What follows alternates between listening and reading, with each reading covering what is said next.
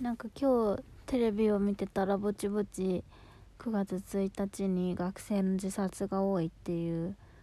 ニュースを見始めてまあそんな時期になってきたかと思ってるんですけどあのね9月1日って、まあ、今は夏休み終わる時期が結構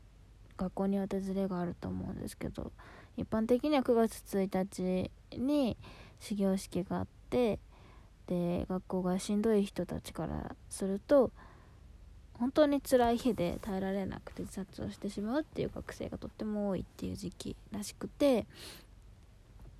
それについてのニュースがすごく多かったんですけど学生だけじゃなくてね私今学生でいうとそのタイミングなんですけど社会人なんですけどあのお盆休みが今日で終わるんですよ。明日から仕事で。まあ言うてね週3回しか行ってないから今。ですけどまあ憂鬱で。夏休みの間はね比較的健康に過ごせたんですよ。まあお腹痛くなっちゃう時とかもあったし体調もあんまり良くない時も結構あったんですけど。まあ比較的順調には過ごせてたんですけど。やっぱりねどうしても前日になるといろいろと不安になってきて本当に私の体はね単純な作りをしているみたいで今日の夕方何時ぐらいだろうね6時5時ぐらいからもうお腹がゴロゴロゴロゴロなってトイレ行ってしんどくて薬飲んでみたいなことをしていたんですけど私と似たような状態になった人お盆ってね私はちょっと長かったですけどもうちょっとねあの今週の日曜日ぐらいでお盆が終わった人多かったんじゃないですかね。学生とかだとね8月の末までもう少し期間あるから8月の末前日になるとすごく辛くなる子とかも出てくると思うんですけどまあ世の中どこにいても辛い思いをしてる人っていうのはいると思うので私もね本当にしんどくてまあ今現状今の職場離れて9月から前の職場に戻るっていう風な感じで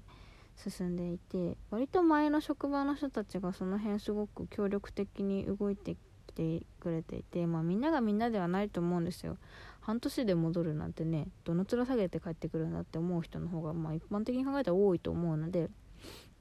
私も本当に迷惑かけて申し訳ないなと思いつつただあの、いろいろね行動を起こすっていう点で一番大事なのはまあとにかく自分が生きてることっていうのが一番大事かなと思うんですよ。ね、仕事とか社会人ってね責任を持って迷惑をかけずにみたいな大事だと思うんですけどでも仕事とかって結局人生のうちのまあオプションでしかないと思うのね。まあ大事なオプションではあると思うんですけど。そういうのって学校とかも同じで。まあ学生だとね簡単には自分の意思で動くっていうのは難しいと思うんですけど。あの社会人とかになってきたらねもう親も大学行ってこない人も多いだろうから取捨選択っていうのがかなりできるようになってくるので。あの本当に仕事って究極しなければいけないものでもないと思うしまあ義務教育っていうのもあるけど命の危機にさらされてまで行く必要はないと思うんですよ。私の小学校も不登校の子がすごく多くて、ね、実際すっごい仲良かったやつが不登校になったりしてで学校に行こうとして靴履いたら気持ち悪くなっちゃってどうしても行けない子もいたしあとはあの何て言うんだろう高校生とかだとよくあるんですけどあの睡眠ロ超ロングスリーパー。1回寝ると二十何時間起きないみたいな風になっちゃった友達も2人いてそれでどうしても学校行けないとかっていう子もいたのでなんかねそれってなんかその超ロングスリーパーの友達とかも学校行くなら徹夜しないといけないっていう状態だったし、ね、靴履いたら気持ち悪くなっちゃうような友達とかももうそれはもう、うん、難しいじゃないですか。いけないでしょ？そんなの。でそんな無理してまで行くことないと思うんですよ。今さ本当にあの学生とかだと親の協力が必要だから大変だと思うんだけど逃げ道ってすごいたくさんあると思うのね。で実際なんか今日 NHK で見たんだけどなんかその学校以外にもこういうところで勉強もできるし逃げる方法っていうのはたくさんあるんだよっていうのを紹介するサイトがありますよっていうのも教えてたりとか社会人だってねいろんな方法で辛い場所から逃げられるじゃないですか。なんか逃げるってなんあんまり良くない意味に聞こえがちですけど私はすごくいい言葉だと思ってて人間生きる上で一番大事なのは命を落とさないことだからなんか極論に聞こえるかもしれないけど命を落とさずに生きられれば別にそれでいいと思うんですよ。私が何でこんな結論に至ったかというとあの今の働いてる職場でまあ今はまあまあ落ち着いてはいるんですけどうちのトップの人があの昔ねもうパワハラを超えた暴行をしてるレベルの人だったんですよ。あの物投げる癖があったみたいでどうしてもなんか怒りがコントロールできないのかわからないんですけど結構重たい缶とかを仕事ミスした人に投げたりとか一番ひどいと麻酔の針がむき出しの状態で投げつけてきたりって。もうそれ暴行じゃないですか。針なんか刺さったらとんでもない事件になると思うんですよ。もうニュースになっちゃってもいいと思うぐらい。っていうのを、まあ、私がされたわけではないんですけどそういう事実があったのは確かでそんな人と一緒に働けないじゃないですか。いつそれを私が地雷踏んで麻酔投げられて刺さってっていうのが起こるかわからないしなんかあ、まあ、それ以外でも言葉のパワハラもひどいしセクハラもあるし自分の命がゴリゴリに削られていくんですよ。っていう状態で働き続けるっていうところで私はもうここにはいられないなって自分の命が大事だからここにいちゃいけないなっていうのを感じたから私はそこから脱出することを決意したんですね。で前の職場に戻るってなったらいろんな人にいろんな意見は持つだろうけどいろんな人がね私に対してなんだこいつって思う人もいるだろうけど事情を知らない人とか、まあ、事情を知った上でもね頑張れよって思う人もいるだろうけど私は 自分の命が大事だから前の職場に戻ることにしたんですよ。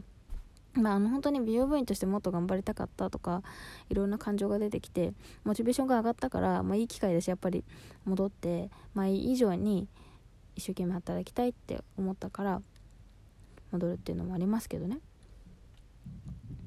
でも私みたいにまあ極論ねその麻酔の針がむき出しの状態で投げてくる人本当に命の危険じゃないですか。そういうのが、まあ、なかったとしても間接的に自分の魂を削られるっていうのは命に関わることだと思うんですよ。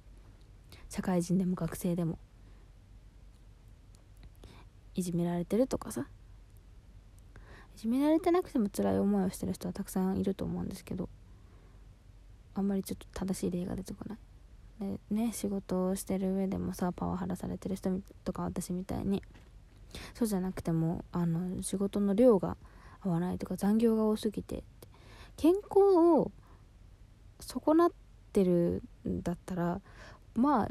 まずは逃げることを考え始めていいと思うんだよね。私はちょっと今日明日にすぐに辞めますっていう状態にはなれないので少し耐えないといけない時間があると思うんですけどまあ、みんなそうだと思うんですよ。ここから逃げないといけないと思った時にじゃあ今日でさよならっていうことにはいかないと思うので私もね今日ずっと6時ぐらいから不安だなと思って体調崩してましたけど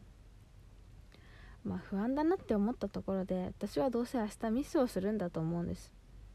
できないことはあると思うんです。だってさ入ったばっかりなのにさ急に十何日もお休みになってさ、まあ、忘れるもんは忘れますよ。それは仕方ないから。もうそこで心配するのは無駄。怒ることは絶対に起こるから。もう心配しても無駄だから。もうそれは仕方ないって思うことにした、うん、これが起きたらどうしようとか。こんなことがあったら私は耐えられないって思うんじゃなくて。まあどうせ起きるんだから仕方ないって流すこと。それはすごく大事だなって。まずはそれをして耐えてで徐々に逃げ場を